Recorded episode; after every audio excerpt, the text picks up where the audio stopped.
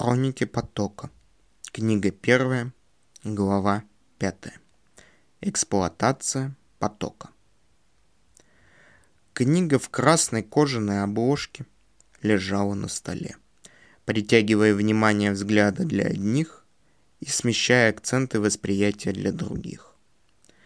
Наш герой осмотрел комнату, в которой было много не менее интересных предметов, что давало возможность на некоторое время абстрагироваться от реальности и прикоснуться к творчеству великих мастеров.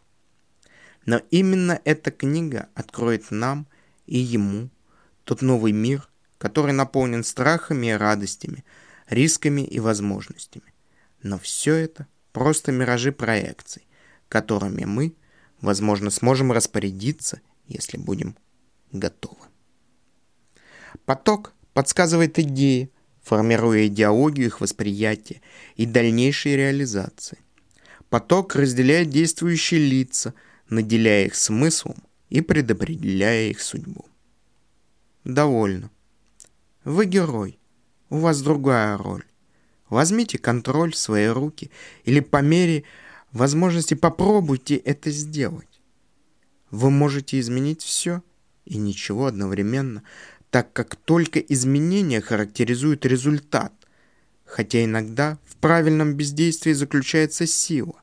Но помним ли мы об этом, когда поток событий захватывает власть над нами? Находясь в потоке, будьте готовы не только плыть по течению, но и стремитесь разглядеть происходящее вокруг, точно так же, как неискушенный путешественник поглощает взглядом пейзаж, который уже наскучил обывателям местности. Мы стремимся найти новое.